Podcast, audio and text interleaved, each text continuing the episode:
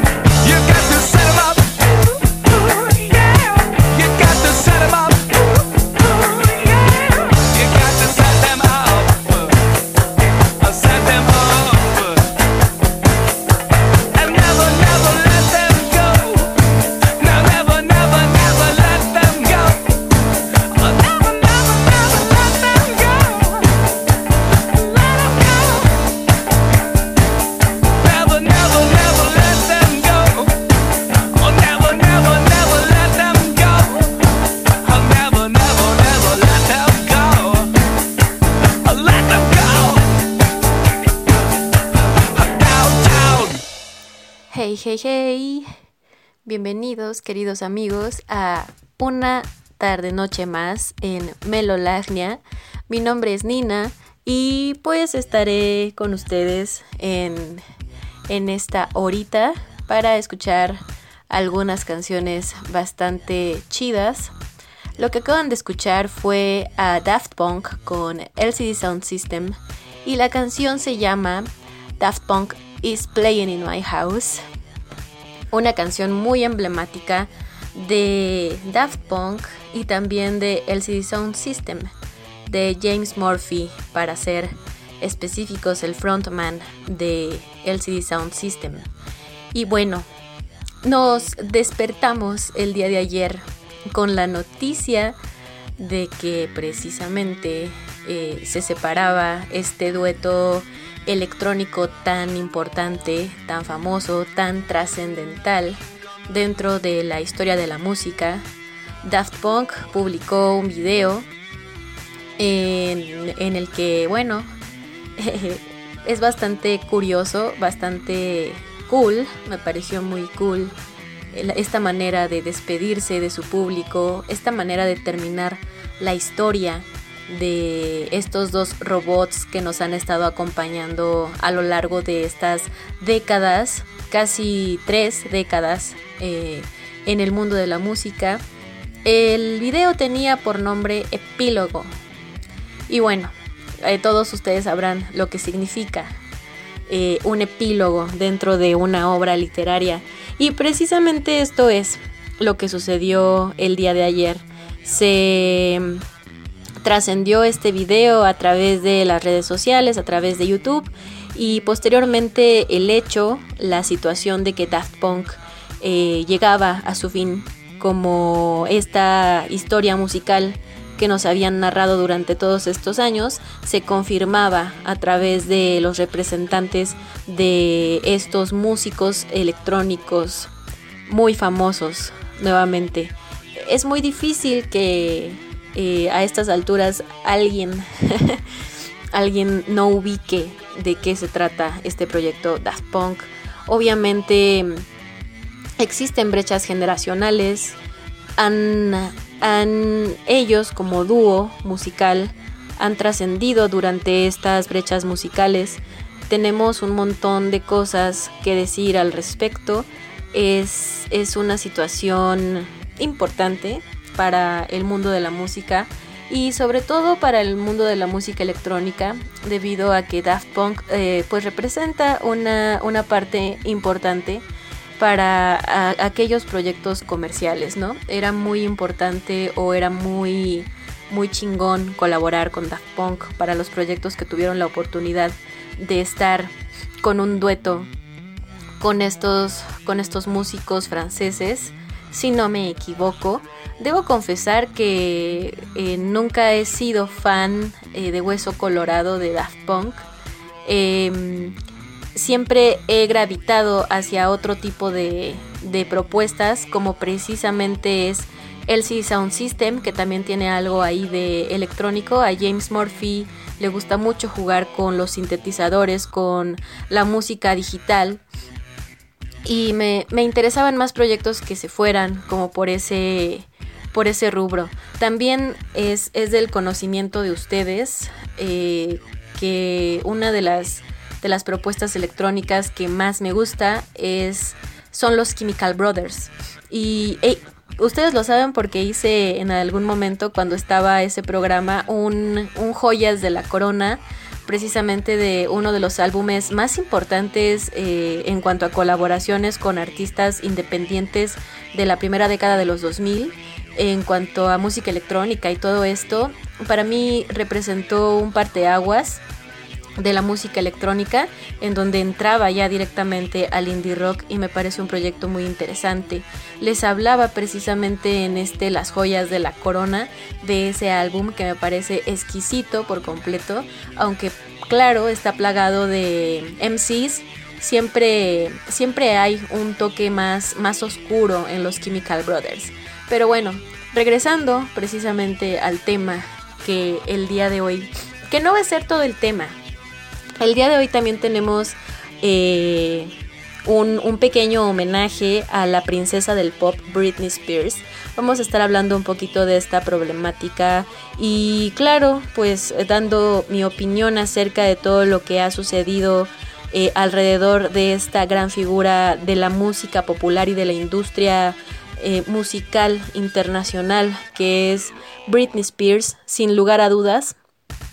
Y bueno, eso vamos a tenerlo más adelante y les tengo unas canciones muy, muy, muy, pero muy preciosas para ilustrar este, este asunto de Britney. Pero bueno, continuando con aquello de Daft Punk.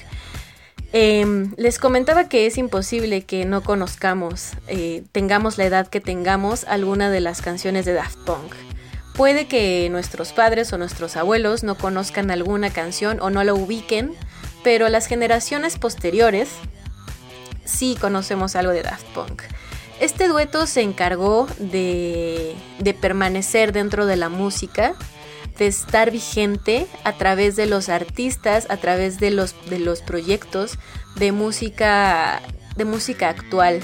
Y bueno, ¿qué más que decir que esta colaboración que tuvieron con Julian Casablancas de The Strokes, esta canción Instant Crush, que parecía parecía este eh, siempre se me figuró como al nombre del juego Candy Crush siempre siempre siempre siempre y, siempre tenía un problema con eso, ¿no? Porque también aparece algo así como Instant Crush mientras estás jugando el Candy Crush. Pero bueno, esta colaboración con Julian Casablancas representa una de las colaboraciones más importantes que tienen eh, estos, estos músicos, que tiene Daft Punk. Los acercó más a la generación eh, actual y también los acercó mucho a las personas que tienen gustos musicales completamente distintos, porque claro, los chicos del rock pues estaban sumamente interesados en qué es lo que iba a, pasar con Daft Punk y Julian Casablancas. Eh, Julian anunciaba en su Twitter, en sus redes sociales, que estaba tratando de armar algo con Daft Punk y finalmente se dio y fue una gran sorpresa. Además de que la canción sin lugar a dudas también habla sobre el amor en los tiempos de, de, este pedo. el amor en estos tiempos, ¿no? Sin, sin, sin llegar a exagerar, fue el, la descripción de muchos corazones, de muchas mentes, de muchos crushes que en este momento y que toda la vida se ha tenido, ¿no? Quienes han tenido el alcance generacional de escuchar Instant Crush, pues sabrán de lo que hablo y, entenderán eh, por qué me refiero a esta canción de la manera en la que me refiero, ¿no? Eh, es una canción completamente dolorosa, una canción excelente musicalmente como todo lo que hace Daft Punk a su estilo, siempre se nota que son ellos los que están detrás de todo este, este show. Y bueno, definitivamente nos acerca. Otra de las circunstancias, una de las, una de las situaciones más, eh, más populares, más importantes musicalmente que ha tenido la eh, eh, Daft Punk, este proyecto, en los últimos años, precisamente fue su álbum Random Access Memories, em, que, que tenía algunas colaboraciones con Pharrell Williams en donde llegó un boom de repente para Pharrell Williams y llegó un boom de repente para Daft Punk. En este momento en el que Daft Punk se separa, no es el momento en el que más, o sea, no es el primer momento en el que más se va a acceder a su música. Ya hubo un momento y ese momento fue el Random Access Memories. Me atrevería a decir que es el momento más importante después de su despunte con la canción Da Funk, de, que, fue la canción que los dio a conocer en los noventas, sin lugar a dudas. Entonces, este Random Access Memories y las colaboraciones que tuvieron eh, muy acertadas con Pharrell Williams representan precisamente eh, un acercamiento más a estas, a estas nuevas generaciones no hay persona que no conozca Loki o que no conozca Lose Yourself to Dance. Que definitivamente Loki es una de las canciones más, más populares de ese álbum. Es, fue top, fue una canción top en todo el mundo, en todos los lugares podíamos escuchar esa canción y era una canción demasiado pegadiza. Eso es lo que tiene mucho Daft Punk, que en su música tienen como este sabor o tienen la fórmula exacta para dejar su sello y además para, para, para mostrar el, al artista y ser, ser completamente comerciales, completamente comerciales. Están muy estaban muy dentro de la industria y precisamente también la semana pasada, la semana antepasada que estuvimos platicando sobre el, el Super Bowl, la presentación de The Weeknd, este, este chico que tuvo una presentación muy afortunada y muy desafortunada, ambas para diferentes tipos de público, para diferentes tipos de gusto. Eh, también tuvo su, su, colaboración con Daft Punk, fue la última colaboración, de hecho, eh, que yo tenga conocimiento que realizó Daft Punk. Eh, fue para su álbum Starboy de The Weeknd. Y hicieron, pusimos, de hecho, esta, esta canción eh, que se llama I Feel It Coming. Una canción que también todo el mundo reconoce y que incluso llegó a ser eh, bastante controversial porque la gente al escuchar a It Coming escuchaba inmediatamente la esencia de el rey del pop, escuchaba a Michael Jackson. Y si ustedes buscan esta canción en, en YouTube, les va a aparecer, o sea, ustedes ponen a Feel It Coming y les va a aparecer como sugerencia Michael Jackson. Y esto sucede porque hay gente que eh, mundialmente, cañonamente y mucha, mucha gente, no nada más un perdido por ahí que estaba debajo de una piedra y se le olvidó que, que Michael Jackson ya está muerto. Eh, mucha gente tuvo a bien buscar a Philip Coming porque se acordaba de la frase del coro y le recordaba esta voz de The Weeknd y el ritmito y todo esto que toda la toda la atmósfera que generó Daft Punk y toda la atmósfera que generó junto con The Weeknd les recordaba al rey del pop, a Michael Jackson, un fenómeno bastante interesante de observar. Y bueno, porque no vamos a poder poner, ah, no es cierto, sí podemos poner esas canciones, por supuesto que sí, pero en este momento vamos a poner una que no he puesto nunca, que no sé por qué no he puesto nunca. Ya les he puesto Something About Us, ya les he, ya les he puesto Instant Crush, A Feel It Coming, por supuesto. Lucky no, tampoco Lose Yourself to Dance, pero en este momento vamos a poner Digital Love, una canción también muy poderosa muy importante, muy dulce, muy dulzona. Eh, una canción emblemática también de este dúo francés de música electrónica, eh, Daft Punk. Vamos a escuchar Digital, Digital, Digital Love.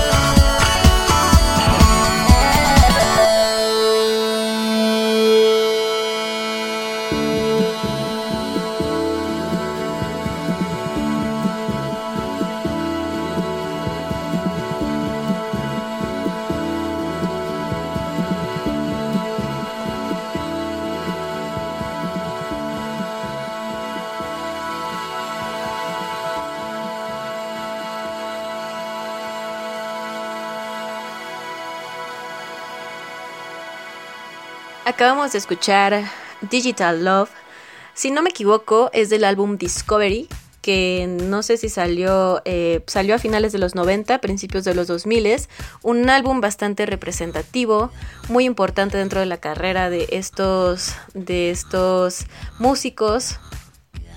Que también había siempre un pedo, ¿no? Eh, siempre los los ¿y tú qué vas a saber de rock chamaco pendejo? siempre tenían el asunto de que no era música y este y este pedo de, de la música electrónica no, no tiene poco, no tiene e- es desde que empezó a utilizarse eh, desde que empezaron a utilizarse herramientas diferentes a los instrumentos análogos para crear música. Siempre ha habido hate al respecto, lo cual me parece bastante absurdo. Eh, hablando un poquito de esto, del hate hacia los, los que hacen música electrónica, existe de primera mano este prejuicio en el que ah, te compraste unas tornamesas y ya te llamas músico. O se dice músico y es DJ en, en el Cosa Nostra o alguna de esas cosas, ¿no? Situación completamente eh, fuera de lugar, porque incluso para, para, para manejar una tornamesa se necesita tener un conocimiento específico necesario. Eh, para mezclar canciones, para utilizar programas para mezclar, para utilizar viniles, para realizar el tipo de mezclas que hace un DJ, pues es necesario saber, no solamente es conectar una memoria USB y realizar eh, movimientos como si estuvieras tocando una tornamesa y dejar que corra la música.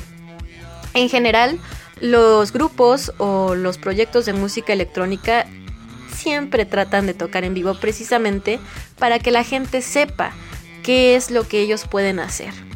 La virtud de esto es que la mayoría de las canciones suenan muy parecido o igual a como suenan en el álbum de estudio. Entonces, esto me, ha pasado con infinidad de bandas. Les podría contar que desde el Instituto Mexicano del Sonido, este, hasta Kraftwerk, me pasó. O sea, están tocando en vivo, están manejando sus instrumentos en vivo, porque si no, no tendría ningún caso que estuvieran ahí.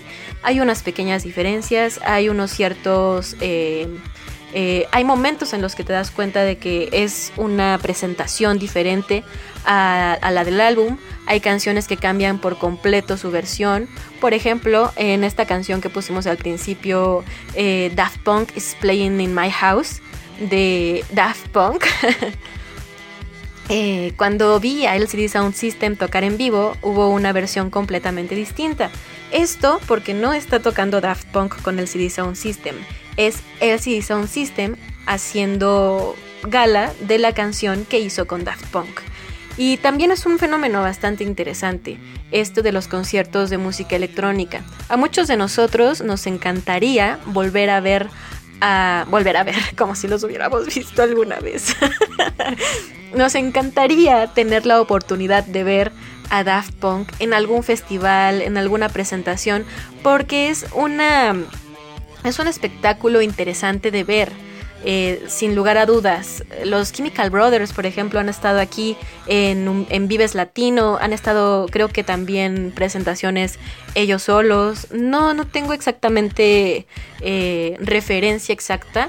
Pero vaya, hay un montón de proyectos de música electrónica que hacen cosas maravillosas y no saben, de verdad no saben eh, la riqueza musical que puede, que puede tener uno al manejar algún instrumento eh, digital, algún instrumento que no sea análogo. Evidentemente cuando uno está creando música, cuando se crea música a partir de programas, a partir de un controlador MIDI, a partir de una computadora, es un proceso muy diferente al proceso de un, de un instrumentista, de alguien que ejecuta en vivo. Es, algo, es una experiencia completamente distinta. Eso no significa que sea una experiencia menos valiosa. Incluso pasaba eh, hace, hace algunos años, no, no recuerdo eh, si, si, pocos o muchos. Soy malísima con este asunto de, de, los años, pero bueno, cuando empezó eh, Radiohead a experimentar, bueno, no, no, no, o sea, ahí la voy a cagar completamente porque Radiohead siempre ha experimentado con diferentes tipos de de, instrumentos, tanto análogos como digitales y lo podemos ver desde sus, primeros discos, ¿no? Tan solo la referencia que me viene en este momento es del OK Computer y es Idiotech, ¿no? En donde Johnny Greenwood hace un montón de sonidos bastante particulares a partir de una de una computadora de escritorio, o al menos eso es lo que nos hacen pensar, ¿no? Eh, definitivamente los gadgets vinieron a enriquecer y a hacer más práctica esta forma de experimentación. Pero vaya, a lo que iba con esto de Tom York y de Radiohead es que en su momento eh, Foo Fighters, el vocalista de Foo Fighters, Dave Grohl, Dave Grohl, le tiraba mucho hate a Radiohead por utilizar instrumentos o por utilizar recursos electrónicos, digitales, llámesele como se le quiera llamar. Y realmente eso no le quita riqueza a la música de Radiohead, al contrario, se sabe, se tiene conocimiento de que los Radiohead en vivo son una cosa maravillosa, eh, ya sea con puros instrumentos análogos, tenemos una muestra que se encuentra en YouTube Ustedes pueden ir a escuchar un concierto que tienen en Francia. Solamente está Johnny Greenwood y Tom York. Está solamente un piano y una guitarra o un bajo. Ahí pocos instrumentos. Pero la cosa es que solamente son dos personas tocando para un pequeño público y se escucha maravillosamente. También pueden ir a ver el Live from the Basement que tienen cuando salió el álbum ¿Qué álbum fue? Creo que fue eh, In Rainbows o fue mm, The King of Limbs. No me acuerdo cuál de los dos fue, pero estoy más segura de que fue In Rainbows.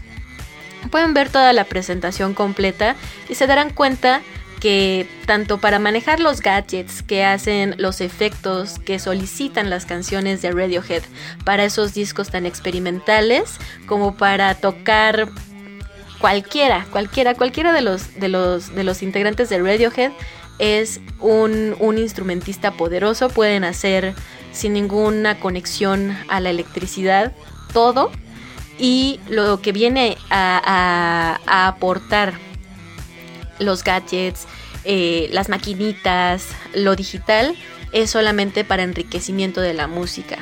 Pero bueno, esto siempre lo hemos tenido a lo largo de toda la historia de la música, siempre va a existir, lo vuelvo a decir, las personas que digan, eh, ¿y tú qué vas a saber de rock, chamaco pendejo?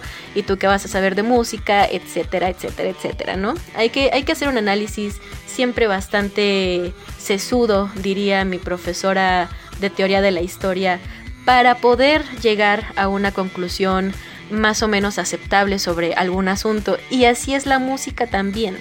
Es bastante subjetiva, eh, hay mucha relatividad eh, en cuanto a lo que a la gente le gusta o no le gusta, lo que es comercial o no es comercial, etc. Entonces, volviendo al tema de Daft Punk, que también esto es tema de Daft Punk, porque son los pioneros de la música electrónica comercial, realmente son una gran marca, fueron una gran marca, un, un, gran simbolismo dentro de la música electrónica para los chicos nuevos, para las personas que decidieron incursionar en este género o en esta, en esta nube de subgéneros que es la electrónica también, porque cada, cada proyecto tiene su estilo, cada proyecto tiene su beta, entonces Daft Punk fue una, una, bandera, fueron los abanderados del movimiento, por lo menos en estas tres décadas. Fueron una de las caras más importantes para la música electrónica y creo que eh, no solamente para la música electrónica, sino que leía por ahí que también para la cultura geek. El aspecto de Daft Punk siempre fue bastante eh, llamativo. Siempre estos cascos que manejaban los dos como robots siempre fueron eh, su personaje, ¿no? Esta, esta manera de encontrarse en el anonimato y en lugar de ser ellos en un escenario o de ser ellos en el proyecto musical, eran los robots. ¿Quién es el Daft y quién es el Punk? ¿Quién sabe, no? El chiste. El chiste de la, el chiste de la semana. ¿Quién se va a quedar con el Daft y quién se va a quedar con el Punk? Daft se va a, a ser solista y le va a reclamar los derechos a Punk, no lo sabemos. Pero el punto es ese, que son importantes para la cultura popular, son importantes para la cultura musical y son estandarte de la música electrónica, por lo menos dentro de estas tres décadas en los que ellos han estado presentes, claro, al lado de otros exponentes muy importantes. Y podemos ver estas influencias en nuevos, en nuevos exponentes, como en Marshmallow, que también se hizo de una, una identidad secreta, poniéndose un casco o una máscara de bombón. Y también tenemos a Dead Mouse. A Dead Mouse. Dead Mouse 5. Dead Mouse 5. Eh, tenemos a, a Dead Mouse, ¿no? Que también optó por tener una, un casco con orejas de ratón. Podría yo decir que es literalmente Mickey Mouse, pero no lo sé, solamente es un ratón. Y eh, sus cascos siempre van a ser el, el, emblema, siempre los vamos a reconocer. En cualquier cosa que tenga sus cascos, ahí va a estar Daft Punk. En cualquier cosa que parezca un casco, ahí los vamos a recordar por siempre. y pues sí, amigos, así, así es esto. Definitivamente también quiero comentar que el, el video epílogo o epílogo en español porque no me sé la pronunciación en inglés. Eh, definitivamente es un hermoso video. Quiero acotar que es una gran despedida. Es muy. Es muy dolorosa. Es muy. Este. Muy no sé cómo. pero realmente duele y entristece aunque uno no sea fan de Hueso Colorado. Es el fin de una era completa, es el fin de una temporada muy importante, de algo que uno tuvo presente desde tempranos años y de repente ves que dice adiós y es una despedida, es una despedida. Eh, no les voy a spoilear el video, obviamente vayan a verlo, vayan a disfrutarlo. Eh, porque también eso, también la nostalgia, la pérdida y todo esto se disfruta. Es un gran video, es, es, es bonito, es suficiente y es una, es una, gran, es una gran etapa. Se van, se retiran, se van de este plano terrenal músicos, a los que siempre vamos a recordar. No estoy llorando, se los juro que no. y una, una situación muy impactante. Eh, y ojalá, ojalá que no, ojalá que no se vayan, ojalá que le hagan como eh, este tipo Vicente Fernández que hizo su gira del adiós como tres años. Ojalá que hagan eso, ojalá que hagan eso, que, que vuelvan, que hagan una última gira para que sus fans, para que la gente que, que tenemos ganas de irlos a ver, podamos verlos y podamos eh, quitarnos esa espinita del corazón, ¿verdad?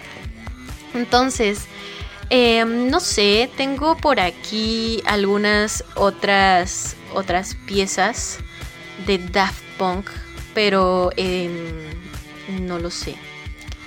No lo sé, queridos amigos. Este, ¿qué ponemos? ¿Qué ponemos de de eh, eh, eh, de Daft Punk? Ah, pues vamos a poner la canción que inició precisamente este este boom, este boom con Daft Punk. Vamos a poner Daft Punk, el inicio de la gran era de Daft Punk. Vamos allá.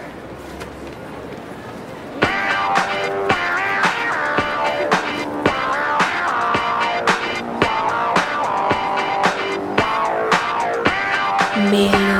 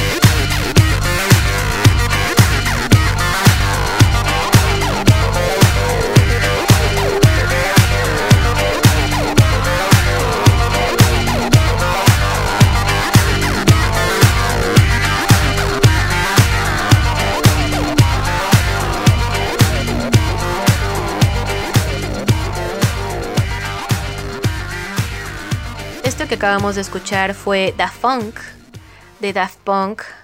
Recordemos que con esta canción hubo un, un fenómeno muy interesante dentro de una de las televisoras más importantes para la difusión musical en su tiempo. Actualmente ha perdido completamente la esencia de, de su función eh, primaria, la función que tuvo para las generaciones pasadas, que fue el inducirlos a la música, el poner eh, a muchos exponentes importantes de muchas, eh, de muchas vetas de la música en un solo lugar. Estoy hablando de MTV. Cuando salió el video de Daft Punk y cuando salió esta canción, definitivamente fue un fenómeno importante. A la gente le interesó voltear a ver a los Daft Punk más que antes. Si ya eran visibles, en este momento se volvieron ultra relevantes y en este momento adquirieron el poderío que hasta este momento siguen resguardando. Y pues es una gran manera de concluir este tema eh, con el comienzo. Siempre está padre recordar cómo inició algo y tener tan cerca eh, el suceso de su final lo hace aún más nostálgico. Estoy llorando. No, no, neta no estoy llorando, pero sí es, es, es una situación bastante cool. O sea, es la vida, la bendita vida. Y pues así, así tienen que ser las cosas. Y bueno, déjenme paso mis lágrimas. Continuando con, con los temas del día de hoy. Como ustedes saben, muchos de ustedes saben, porque, eh, bueno, muchos de ustedes saben que en, este, en estos meses, en estas semanas, se estrenó un documental eh, realizado, me parece que por el New York Times, creo, no sé. La cosa es que es algún periódico. El documental tiene por nombre, por nombre, por nombre Framing Britney Spears. Este documental o esta investigación periodística habla precisamente de, de qué es lo que ha sucedido a lo largo de estos años de carrera de Britney Spears, qué es lo que ha sucedido con ella eh, de una manera, eh, diría yo, de denuncia, es esa manera de denuncia y a manera de protesta por la situación actual que tiene eh, Britney Spears. Ya saben todos ustedes que hace unos meses también surgió el movimiento hashtag Britney, hashtag Britney, hashtag Free Britney, en donde en Twitter pues la mayoría de sus, de sus fans se volcaron a, a pedir que dejaran de, de dejarle su custodia a su padre, que la dejaran realizar trabajo, que la dejaran ser dueña de todo el legado que ella construyó. A partir de esto fue que eh, pues empezó a fraguar este, este documental. Desconozco exactamente desde cuándo está. Sin embargo, hay una pista en las, en las redes sociales de la misma Britney Spears en donde ella, ella, ella usa una, una blusa de, de flores, específicamente de rosas. Y esta blusa la usa muchas veces en muchas fotos. Para empezar, algo muy impactante es el Instagram de Britney Spears. Que si ustedes no han tenido oportunidad de ir a verlo, vayan a verlo, vayan a ver el Instagram de Britney Spears. Y bueno, aprovechando que estamos hablando de Instagram, de Twitter y todo esto, también vayan a nuestras redes sociales. Nos encontramos en Instagram, eh, Facebook y Twitter como arroba Radio Estridente. Ahí estamos. También estamos en todas las plataformas digitales. Estamos en Google Podcast, en Amazon, en Apple Podcast, en Deezer, Mixcloud, Spotify y también estamos de manera gratuita a través de nuestra web www.radioestridente.com donde en este momento deberían de encontrarse escuchándome, pero no están. Em, y también nos pueden, bueno, me pueden escuchar en vivo, sí, también pueden escuchar el programa ya grabado, eh, subido a, todas las plataformas a través de www.radioestridente.com y en vivo a través también de la aplicación TuneIn para Radio Stream. Em, y bueno, mis redes sociales por el momento solamente son Instagram y Facebook. En Instagram me encuentro como arroba la sonrisa secreta y en Facebook me encuentro como arroba melancólica nina. Ahí me encuentran también. Y bueno amigos, en este programa obviamente no les, no, eh, siguiendo con los comerciales. Yo soy músico, estoy estudiando piano y estudio en una escuela que se llama Scala Escuela de Música. No puedo decirles lo, la gran escuela que es, lo, accesible que es y lo impactante que es. Ustedes no se imaginan que en un espacio tan pequeño haya tantos sueños de tantas personas que estamos estudiando ahí, de tantas personas que se encuentran enseñando ahí con toda la voluntad de que la música se encuentre al alcance de todos. Entonces, este, en este programa le doy promoción a mi escuela porque creo firmemente en el objetivo de que, de que ahí es un gran lugar para soñar, un gran lugar para continuar con el sueño. Sean de la edad que sean, van a aprender absolutamente más de lo que llevan aprendido. Está muy genial. De verdad, vayan. Se encuentran en Facebook, como arroba scala S K A L A Escuela de Música. Ahí pueden ir, pueden preguntar absolutamente todo. Siempre manejan promociones muy accesibles, siempre eh, se adecúan a los horarios del alumno. Hay clases presenciales y clases en línea por aquello de la cuarentena. Entonces, vayan a, seguirlos, vayan a checar un poquito qué es lo que hay. Hay grandes maestros, jóvenes que quieren eh, compartir lo que saben y que saben mucho y que vale mucho la pena tener una clasecilla eh, con ellos. Así que vayan y eh, me dicen qué, qué les parece. Yo estoy orgullosísima y súper contentísima de estudiar ahí y yo estoy segura de que ustedes también se van a sentir súper bien, súper contentos, súper a gusto y van a poder continuar con sus proyectos musicales, sea cual sea su proyecto musical. Ah, y bueno, antes de continuar con todo esto, vámonos con una canción. Vámonos con una canción, es un cover es un cover de una artista turca, una cantante turca, de una canción de Britney Spears. Esta artista turca se llama Sof. La pueden encontrar en www.softmusic.com y así también en Facebook, Twitter e Instagram. Ahí la encuentran y el cover que vamos a escuchar en este momento es Criminal de Britney Spears. Y volvemos.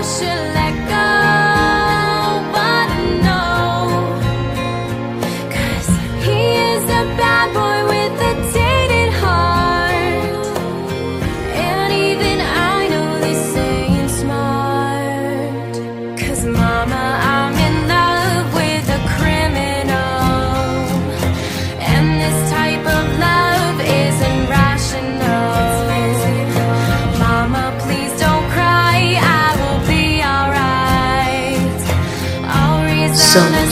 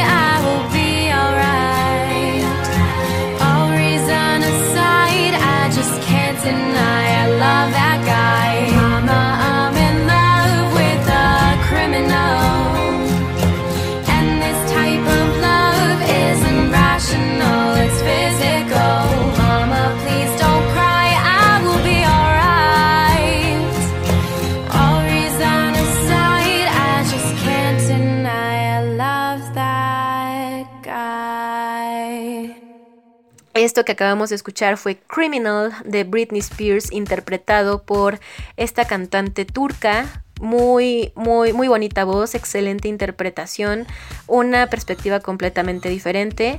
La, la artista se llama Sof y como ya les comentaba pueden checar su trabajo a través de www.sofmusic.com y también pueden checarla en redes sociales, Twitter, Instagram y Facebook y en YouTube también. Ahí se encuentra esta chica que muy, muy, muy buen trabajo, me encantó este cover.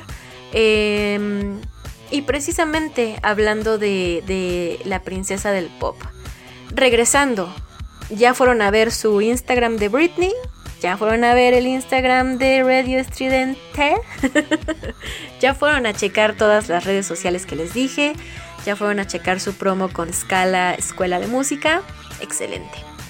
Una vez que tenemos esto, le echamos dos cucharaditas de azúcar.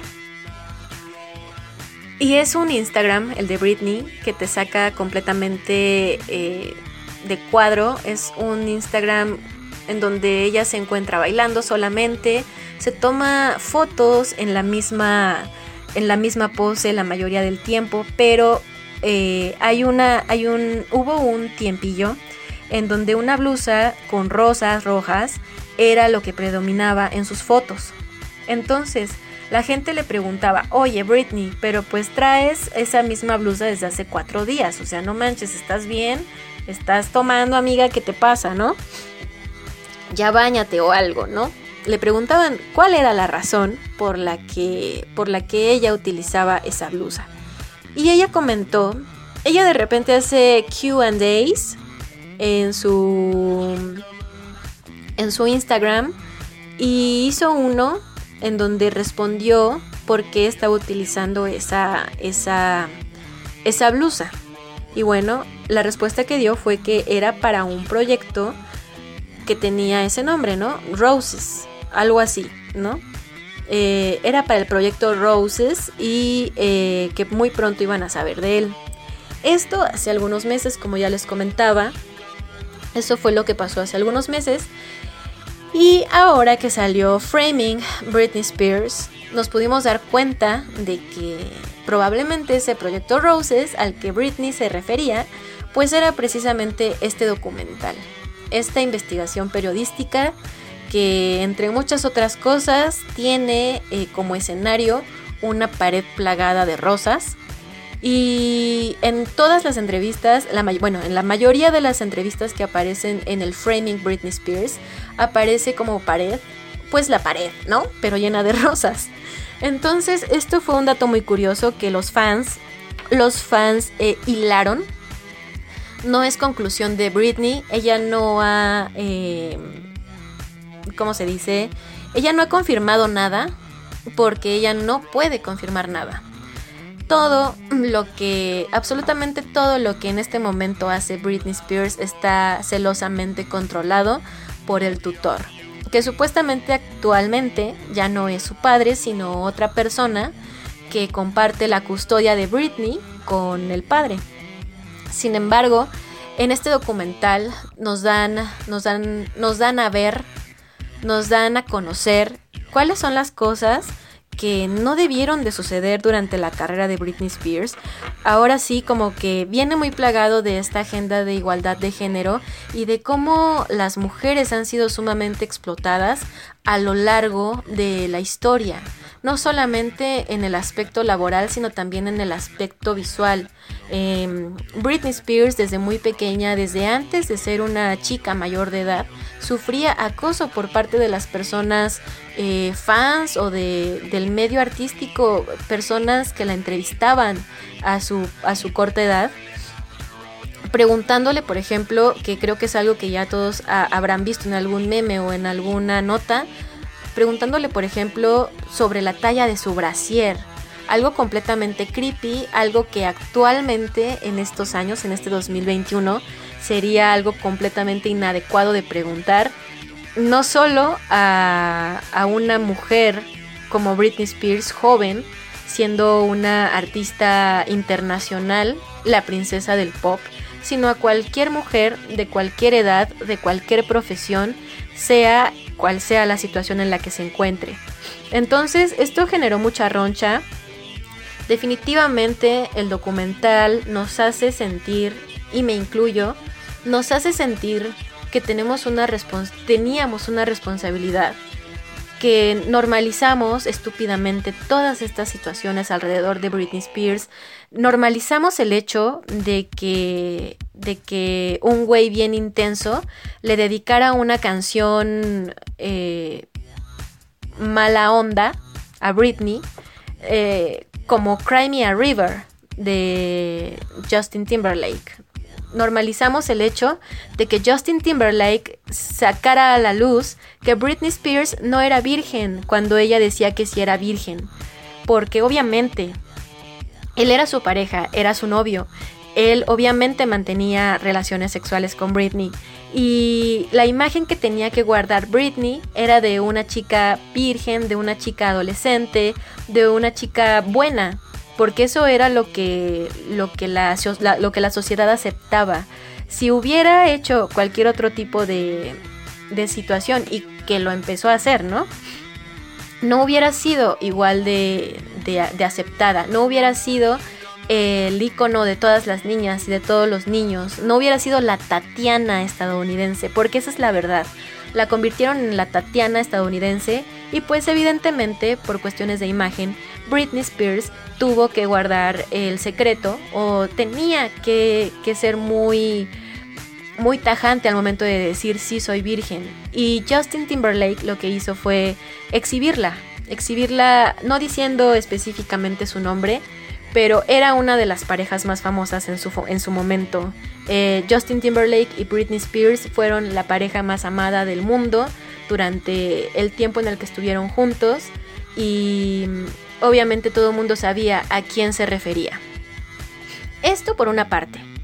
Después se normalizó todo el acoso que recibió Britney Spears en el momento en el que empieza a tener estos problemas emocionales, estos problemas con las drogas, con el alcohol y, no importando, no importándole a los inhumanos periodistas o a los inhumanos fotógrafos em, que Britney estuviera con sus hijos, que Britney estuviera llorando, para ellos lo más importante era sacar la portada para, para las revistas del corazón o la nota para los programas de entretenimiento mundial. Y claro, al ser Britney una, una gente, una persona tan importante dentro del mundo de la música y dentro de la cultura popular, esta noticia se extendía como chinampina por absolutamente todos los lugares del mundo. No hubo un, país en donde no se supiera la crisis que estaba sufriendo Britney Spears. Este documental lo que hace es darnos una perspectiva diferente. Todos eh, por lo menos las personas que están conmigo en los años, eh, los de veintitantos, los de treinta y tantos, cuarenta y tantos incluso, estuvieron completamente enterados de qué fue lo que sucedió con Britney Spears. Todos supimos de las noticias, todos sabíamos que Britney tenía una vida completamente fuera de control, eh, hasta que pudo eh, como reavivar la llama un poco, pudo ser eh, más eh, responsable, arregló un poco las situaciones, ¿no? Y dijimos, ah, bueno, ok, cool, no pasa nada, ¿no? Ya, todo está bien. Pero se nos olvidó que Britney Spears era una, es una mujer, es una persona, es un humano. Y la vimos como, como vemos a los animales en el zoológico. Y eso es lo que te hace sentir este documental, Framing Britney Spears. Es lo que nos hace sentir porque es lo que, lo que hicimos todo el mundo, absolutamente todo el mundo. Y nos hace precisamente desencadenar este hashtag que existe en Twitter a partir de que salió Framing Britney Spears, que es el, eh, el perdóname Britney, ¿no? Te debemos un chingo de cosas. Y salieron un montón de publicaciones al respecto en páginas feministas, no feministas, un montón de cosas. Un, un montón de cosas eh, de las que vamos a seguir hablando. Mientras tanto, vamos a escuchar un hermoso, hermosísimo cover hermosísimo cover de Britney Spears, que es de una chica que se llama Winona, Winona Oak, que es de un albumcito que tiene que se llama Songs from Home, que está precioso. Se los recomiendo bastante. Yo lo conocí precisamente por esta canción que vamos a escuchar en un momento más. Em, esto es un cover de una de las canciones más poderosas de Britney. Es Toxic, en voz de Winona Oak. Vamos a escuchar. Baby, can't you see I'm calling? A guy like you should wear a warning. It's dangerous, I'm falling. Melolagnia. There's no escape,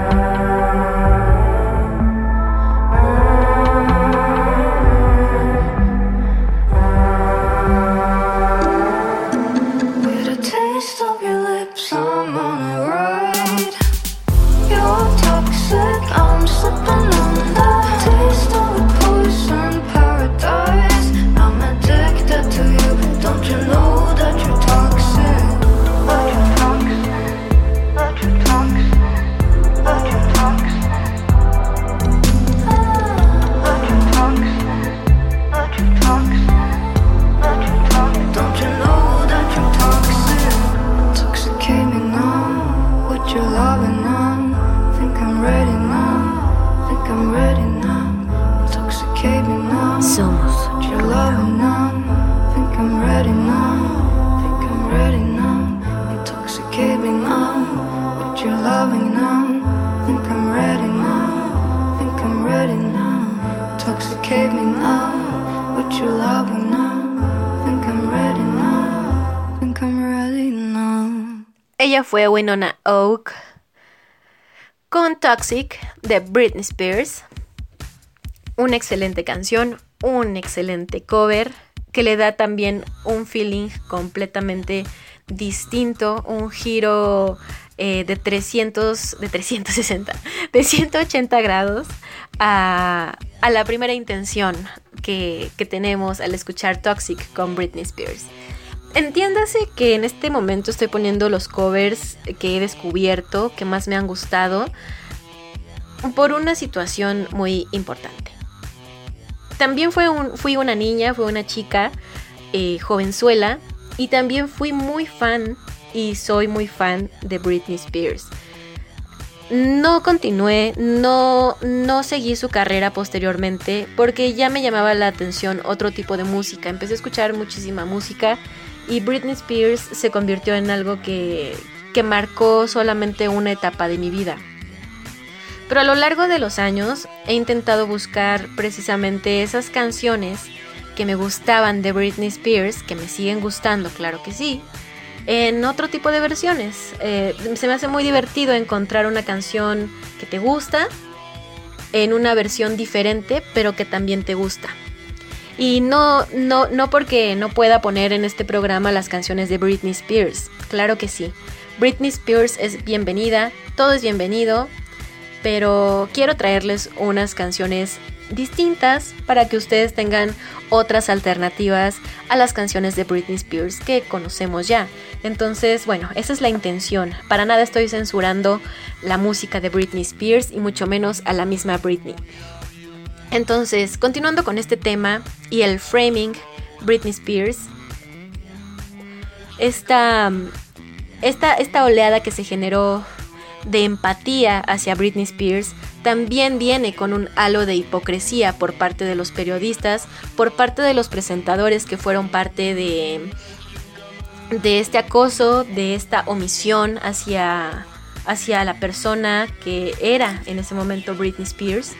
Y también por parte de Justin Timberlake, que se disculpó de una manera muy muy por encima, muy por encimita, así como que, ah, me disculpo con Britney Spears y también con con Janet Jackson porque este fui un fui un loco y me ofusqué. No, no, no, no. Jamás dijo, "¿Sabes qué, Britney? Perdóname porque fui un estúpido y no debí de hacer esto. No debí, de verdad no debí. Estoy sumamente arrepentido y bla bla bla." Sin embargo, bueno, sabemos que esta disculpa no fue por porque realmente le naciera a Justin Timberlake, porque han pasado años, años y años y años y jamás hubo una, una demostración de piedad o de arrepentimiento hacia los comentarios tan hirientes, hacia la situación tan fea que le provocó su ruptura con Britney Spears, sea la situación por la que sea. Nadie tiene derecho de vulnerar a una persona de esa manera, y mucho menos si es una persona pública y está y está eh, expuesta al, al, al, escrutinio público, ¿no? Al escrutinio de la gente, a que, le, a que la cancelen, a que hagan cualquier tipo de comentarios, gente que ni la conoce, etcétera, ¿no? Entonces, de esto se dio cuenta la comunidad feminista. Obviamente, la comunidad feminista no acepta la disculpa que ofreció Justin Timberlake. Y entiendo el por qué. Entiendo por qué están en pro de que las cosas sean eh, pues de la manera más honesta posible y sí definitivamente bajo el contexto en el que se dio esta, esta este comunicado que Justin subió a sus, a sus redes sociales pues no fue la, la manera más genuina o la manera más de corazón de ofrecer una disculpa, ¿no? En este momento pues evidentemente hay un montón de gente apoyando a Britney Spears, hay un montón de gente eh, siguiéndola en sus redes sociales, viendo qué es lo que sigue. Hay mucha gente, sobre todo la semana pasada, hubo mucha gente en muchos noticieros en muchos programas importantes de Estados Unidos discutiendo este, este asunto. No entiendo, más bien, no sé cómo se llama el programa que tiene Whoopi Goldberg en Estados Unidos. No sé cómo se llama su programa. Lo que sí sé es que ella está a cargo de un programa. Tal vez es un talk show, no sé. Pero bueno. El asunto es que vi un video donde ella abre el debate, no el debate, sino una mesa de opinión acerca de, de, de este documental, ¿no? Ella, de verdad, mis respetos para Whoopi Goldberg, es una mujer con unos valores impresionantes, con una calidad de persona que al menos en lo que, en lo que, en lo que se ve, en lo que se escucha, en sus opiniones, es bastante congruente, bastante eh, amable, bondadosa, increíble. Y las mujeres que la rodearon, porque solamente hubo mujeres, yo creo que muy, muy, muy buen acierto. También no podían, o sea, ya habían visto el documental, como que se los dejaron de tarea para poder realizar esa mesa de opinión y dieron unas opiniones de verdad impactantes, ¿no? Poniéndose en el lugar de, de, Britney, así de, bueno, ¿tú qué harías si estás en una situación desesperada y, por ejemplo, llegan unos acosadores a, a tomarte fotos o a decirte de cosas mientras estás llorando con tu bebé en brazos y no te, nadie, nadie se acerca a pedirte, a, ayudarte, ¿no? Sino todo lo contrario, se acercan y ves, ven que, están en un, que estás en un mar de lágrimas y, y, te, y te piden una foto. O sea, no, es completamente absurdo y se da uno cuenta realmente que la estupidez de la gente no tiene de verdad límites. De verdad, por prudencia, por educación, por lo que sea, así sea Britney Spears, así sea Paul Banks, así sea Robert Downey Jr., así sea quien sea, no te le acercas si ves que está en un momento vulnerable. No es posible. ¿Cómo es posible que quieras tener una foto de tu artista favorito mientras está llorando? ¿Qué clase de, qué clase de ser humano eres, no? Y esta es la mesa que se, queda, que se quedó abierta eh, en cuanto a lo que respecta al framing Britney Spears. Mucha gente podrá opinar, mucha gente podrá decir, pero realmente lo que sí es real es que Britney Spears todo lo que tiene lo ha sufrido bastante y ha estado bajo el escrutinio público de una manera muy injusta y de una manera muy morbosa y asquerosa. Y definitivamente ningún ser humano merece este tipo de, de, exposición, este tipo de normalización de conductas violentas, aunque sea poquito, aunque sea que te pregunten tu edad, mm, o sea, no, obviamente lo de la edad es mame, ¿no? Me refería más bien a que, que le pregunten su talla de brasier, ¿qué clase de pregunta es esa? ¿Por qué te importa a ti, un presentador de 60 años, de qué talla es el brasier de una chiquilla como Britney Spears, ¿no? Este, este es el asunto que pone sobre la mesa a Britney y vamos a escuchar una canción para continuar con este tema. Mm. Les tengo una cosa preciosísima. Esta cosa preciosísima la descubrí precisamente en Facebook. Es eh, un cover de Till the World Ends de Britney Spears. Pero es de una revista de moda o de una revista este muy fancy, una revista muy de muy de autor. es un cover para una revista que se llama Splint Factory y el cover lo realizan dos cantantes, uno se llama Jeremy Renoir y otro se llama Sylvain Cleverson. No saben qué cosa tan bonita es el contexto del video, si lo pueden buscar, busquen Till the World Ends, Till the World Ends y busquen la revista, busquen Splint Factory. Till the World Ends, Splint Factory. Ya sea que lo encuentren en Facebook o lo encuentren en YouTube, ahí están los dos. Es una versión súper bonita y el video lo adorna exquisitamente. Se las recomiendo bastante, de verdad. El contenido de la revista también es muy interesante. También se los recomiendo. Obviamente es una revista que está en inglés, pero para los que saben inglés no les va a costar ningún trabajo checarlo. Para los demás, para los que no le mastiquen nada al inglés, también les va a gustar mucho la propuesta visual y pueden sacar inspiración de, de este, de, este magazine. Y vamos a escuchar Till the World Ends, la versión hecha por Jeremy Renoir y Sylvain Cleverson para la revista Spleen Factory.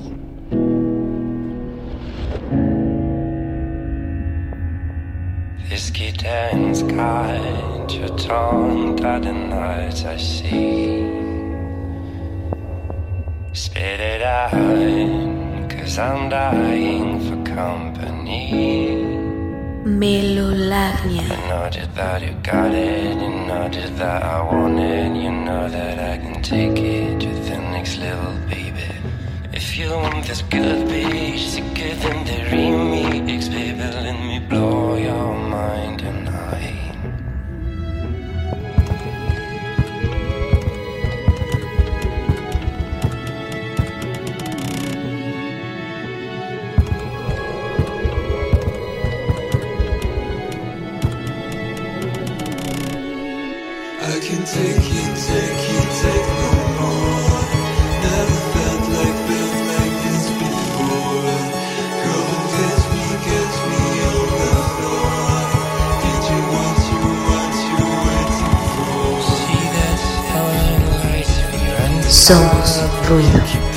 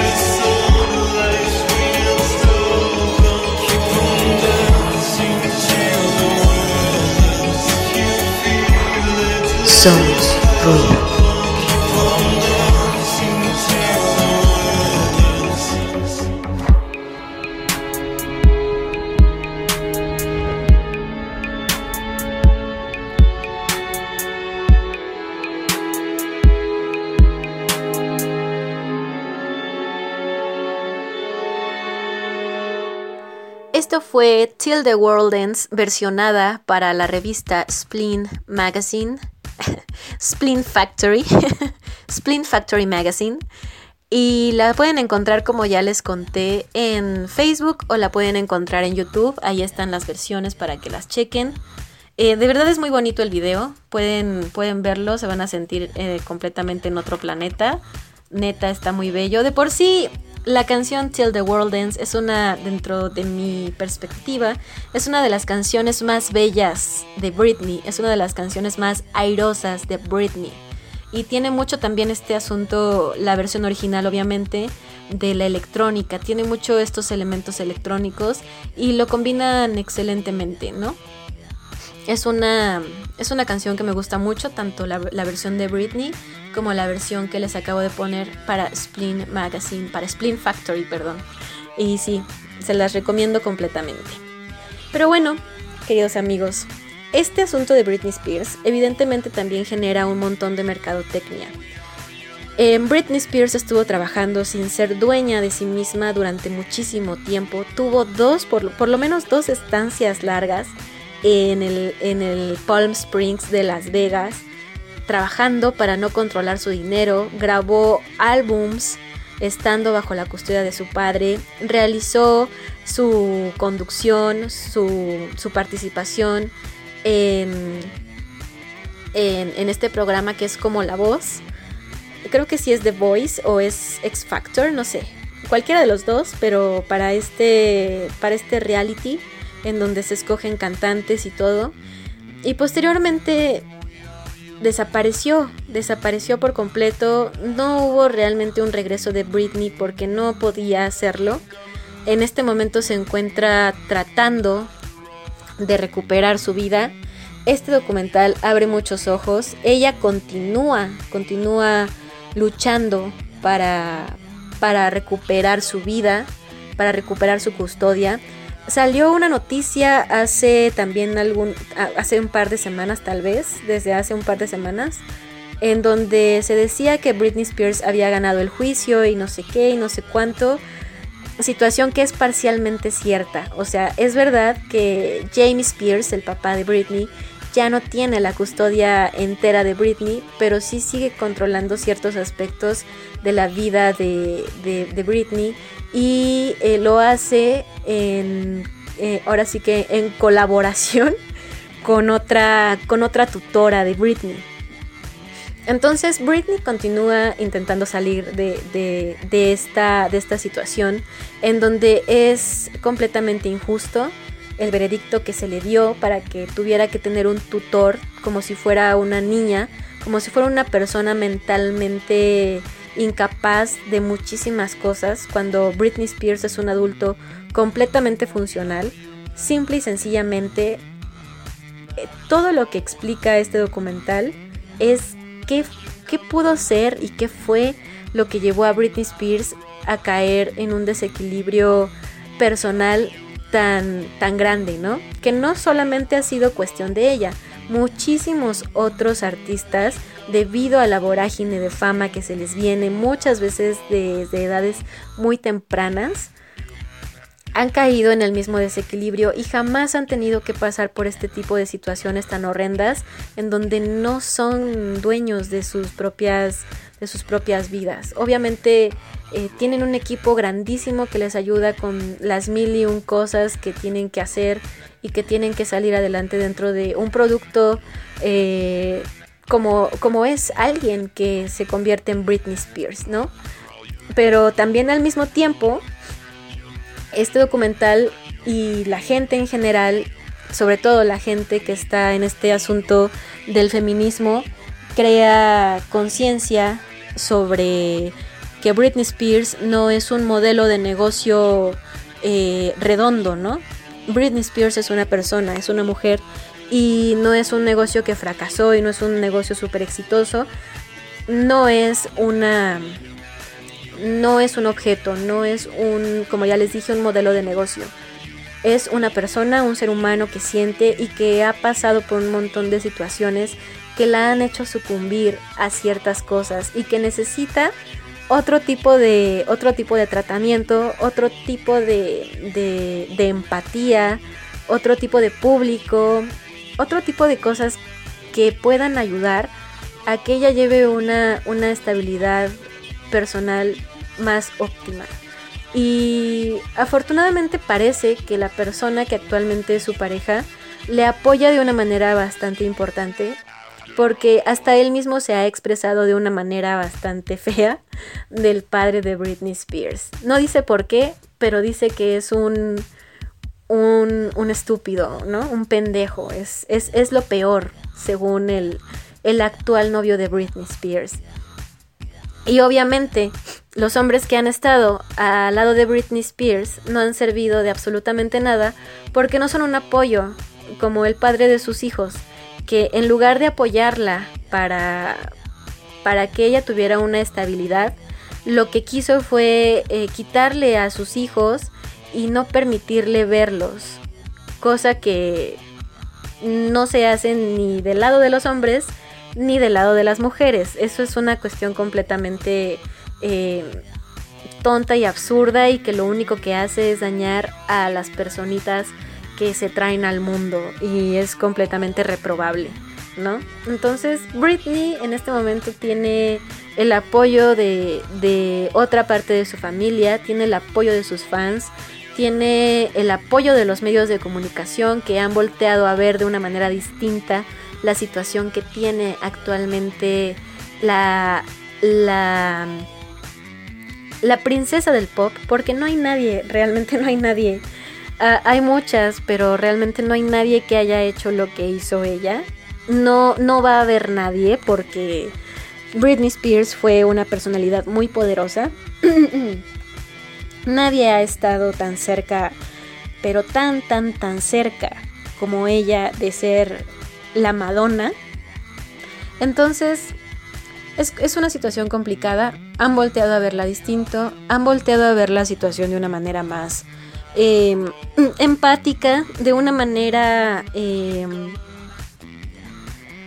menos juiciosa, tratando de, de comprender ahora ya no a la escandalosa Britney Spears, sino a la mujer Britney Spears que se encuentra enjaulada en su casa, donde solamente puede subir eh, post a, Instagram bailando porque no puede decir absolutamente nada que ella quiera, no puede hacer un negocio, no puede hacer, no puede hacer absolutamente nada. Manejar su carrera, olvídenlo.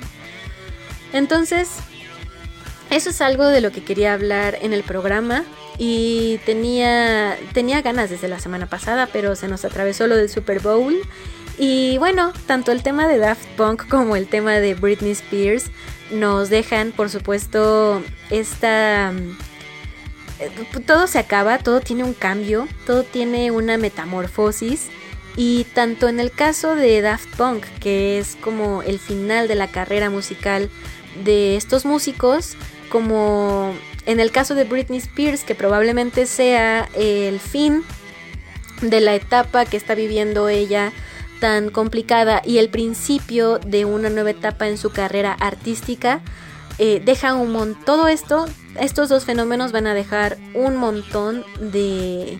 Es mercadotecnia. Definitivamente. A lo mejor sí es el fin de Daft Punk para siempre. A lo mejor sí.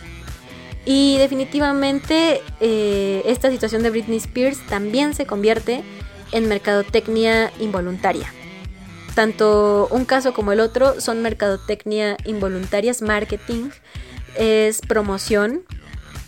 Y evidentemente se verá, se verá en los números de, de las reproducciones, de las compras, de los productos que se hagan con, con la conmemoración ya sea del fin de la era de Daft Punk o del apoyo que se le tiene en, en las comunidades virtuales a Britney Spears. Va a haber un montón de productos, va a haber un montón de mercancía que no tiene que ver con el, con el trabajo artístico, sino con, con, con una etapa representativa, tanto de Daft Punk como de la mismísima Britney Spears. Y pues bueno, queridos amigos, una vez que ya platicamos de esta situación, eh, de estas situaciones que han transcurrido en estas semanas, estas semanas no tuvimos estrenos, discúlpenme, ya eh, planeo que la siguiente semana ya por lo menos tengamos uno o dos estrenos, tengo muchos estrenos que compartirles, muchas canciones nuevas de muchos artistas nuevos de todo el mundo absolutamente muy buenos. Bueno, al menos hoy conocieron a Sof. a Sof de Turquía, que tiene una voz maravillosa. Que hizo un, un, un cover bastante lindo de Criminal de Britney Spears. Y también a Winona Oak, que está muy cool como su, su, su asunto. Está muy, muy buena onda su, su, su feeling y sus Songs from Home. De verdad se los, se los recomiendo bastante. En este Songs from Home viene esta canción Toxic de Britney Spears versionada por Winona Oak. Y bueno, la, la revista eh, Splint Factory. la revista también es una recomendación. Eh, obviamente vayan a checarla. Eh, les va a encantar este, este cover. Pero bueno, a lo que me refiero es a artistas nuevos, artistas sin tanto apoyo mediático, ¿verdad? Sin, sin producción o con poquita producción. Eso vamos a estar teniendo como siempre en Melolagnia. Y les recuerdo que me pueden encontrar en mis redes sociales como arroba melancólica nina en Twitter y como arroba la sonrisa secreta en Instagram. Y bueno, también a Radio Estridente nos encuentran en arroba, ah, nos encuentran en radio estridente. nos encuentran como arroba radio estridente en Twitter, Instagram y Facebook. Y si no alcanzan, recuerden siempre lo que les digo. Si no alcanzan a escuchar los programas, cual sea que les guste, pueden escucharnos posteriormente gratis a libre demanda en www.radioestridente.com o en la plataforma de podcast de su preferencia, que puede ser Deezer, Mixcloud, Spotify, Amazon, Apple Podcast y Google Podcast. Ahí nos pueden encontrar. En vivo, pues ya saben que también es por www.radioestridente.com y por la aplicación TuneIn para Radio Stream. Aprovecho también para, para decirles que uno de mis proyectos favoritos de Radio Geek, de Radio Otaku y de Radio eh, Independiente mm, favoritos está con Radio Estridente, que son los que es, que es mi querido Eric Contreras de Giant Metal Roboto. Este programa y este proyecto tan, tan cool de cultura pop que se encuentra dando vueltas por redes sociales. Se encuentra con nosotros, lo pueden escuchar los domingos, me parece que a las 6 de la tarde más o menos. Recuerden que ellos tienen su página www.radio www.roboto.com y también están en Facebook y en Instagram. En Facebook y en Instagram, me parece. También están como roboto.com. Ahí los encuentran y no se pierdan a las 10 de la noche el programa de mi querida Lemon Sama, que es Lágrimas de Tequila. Si ustedes quieren llorar, vayan a escuchar Lágrimas de Tequila y por favor la locutora tan grande que tenemos en Radio Estridente. Escuchen todos los podcasts, realmente les van a encantar. No hay uno que no que no me encante. Así que vayan a escucharnos. Recuerden seguirnos en nuestras redes sociales y los voy a dejar con una canción muy popular, una versión muy popular de Baby One More Time de Travis precisamente, una canción que también en la versión de Travis se vuelve muy dolorosa y puede demasiado. Hit me baby one more time, dice, dice el Travis. Esto es Baby One More Time de Britney Spears versionada con Travis. Y ya saben, Free Britney. Y hay que pedirle apologizes. hay que pedirle disculpas a Britney. Hay que abrir la mente. Nosotros nos vemos el siguiente martes en punto de las 7 de la noche a través de Radio Estridente. Mi nombre es Nina y nos escuchamos luego. Chao.